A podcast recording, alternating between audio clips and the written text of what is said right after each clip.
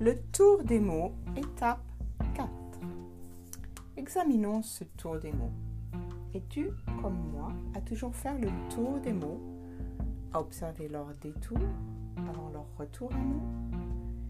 Aimes-tu aller rejoindre dans leur ronde avenante? Connais-tu aussi cette gaieté euphorique, née de tournoyer au creux des espaces qu'ils nous révèlent?